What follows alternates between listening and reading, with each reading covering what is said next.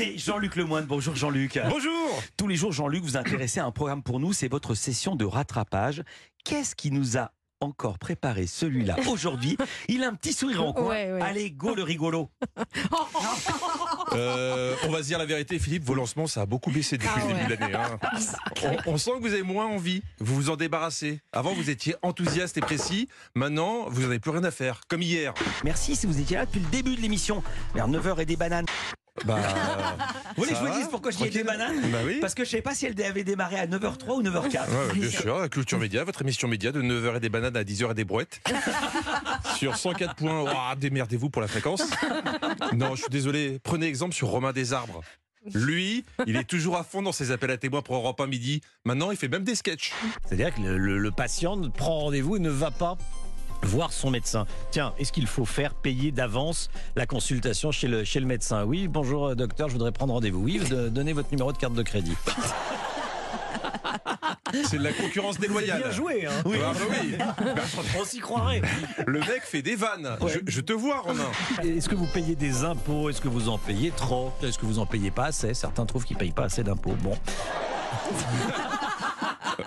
Bon, bah écoutez, hein, comme Romain Desarts fait de l'humour, moi je vais faire de l'actu. hein. J'ai regardé tout ce qui s'est passé cette semaine et ça avait commencé fort avec Roselyne Bachelot qui commentait le sacre du roi Charles III. Alors pour l'ensemble de son œuvre, un Windsor d'honneur au roi Charles III. Parce que franchement, son air consterné, euh, ses vêtements de carnaval, et heureusement ses oreilles qui permettaient à la couronne de tenir à peu près.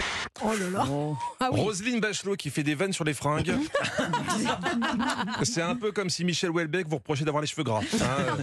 Mais bon, elle avait décidé de sortir la sulfateuse. Charles et Camilla pour l'inénarrable scène du balcon. Alors regardez, d'habitude ce sont les cocus qui sont au balcon. Là on a deux glands. Là c'est quand même. Euh, Rassurez-moi, on, on compte pas lui redonner le ministère de la Culture, parce que là, elle passera plus le contrôle technique. En parlant de contrôle, je suis tombé sur cette news très étonnante venant de la conférence des évêques de France. Dans l'actualité, un QR code pour les prêtres, pour les curés. Vous demandez aux prêtres une petite carte d'identité, vous avez votre QR code et vous voyez s'il a été condamné. Euh, si, si, bah moi je trouve ça bien qu'on puisse scanner les prêtres. Comme au supermarché. Ah, bah lui il est pas frais. Je, je- je vais en essayer un autre. Ah, j'exagère à peine, hein. car grâce à ce QR code, vous serez envoyé sur une page de contrôle.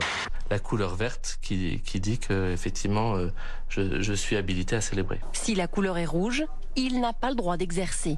S'il est orange, il y a des restrictions comme par exemple ne pas être seul avec des mineurs.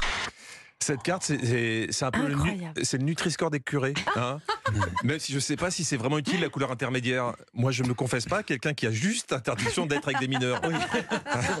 Franchement, je, je conseille à personne de passer à l'orange. hein. Euh, Sans transition, Pascal Pro a retenté d'inviter un académicien sur son plateau. Il est joueur. Parce que, rappelez-vous, en 2021, Alain Finkielkraut.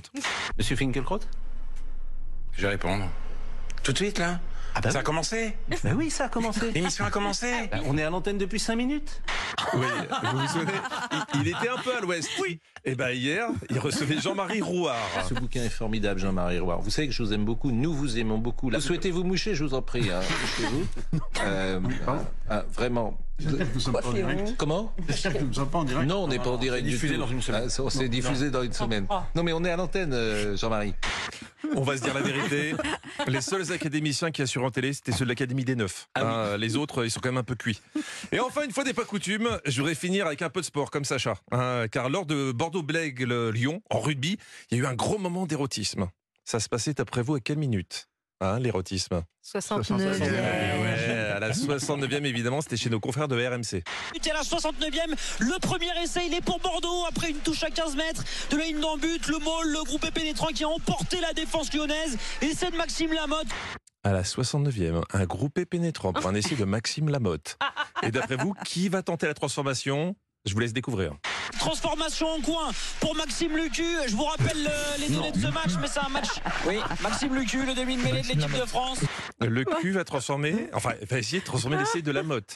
Ça, je me suis dit, c'est pour mon Philippe. Ouais. Et ben, résultat, on a eu ce joli commentaire. Ah, Ça passe pour Lucu en coin, totalement sur la ligne de touche. Bon, C'est a- pas possible. après vérification, il s'appelle Lucu. hein. Comme quoi, en radio, c'est vraiment la prononciation qui fait tout.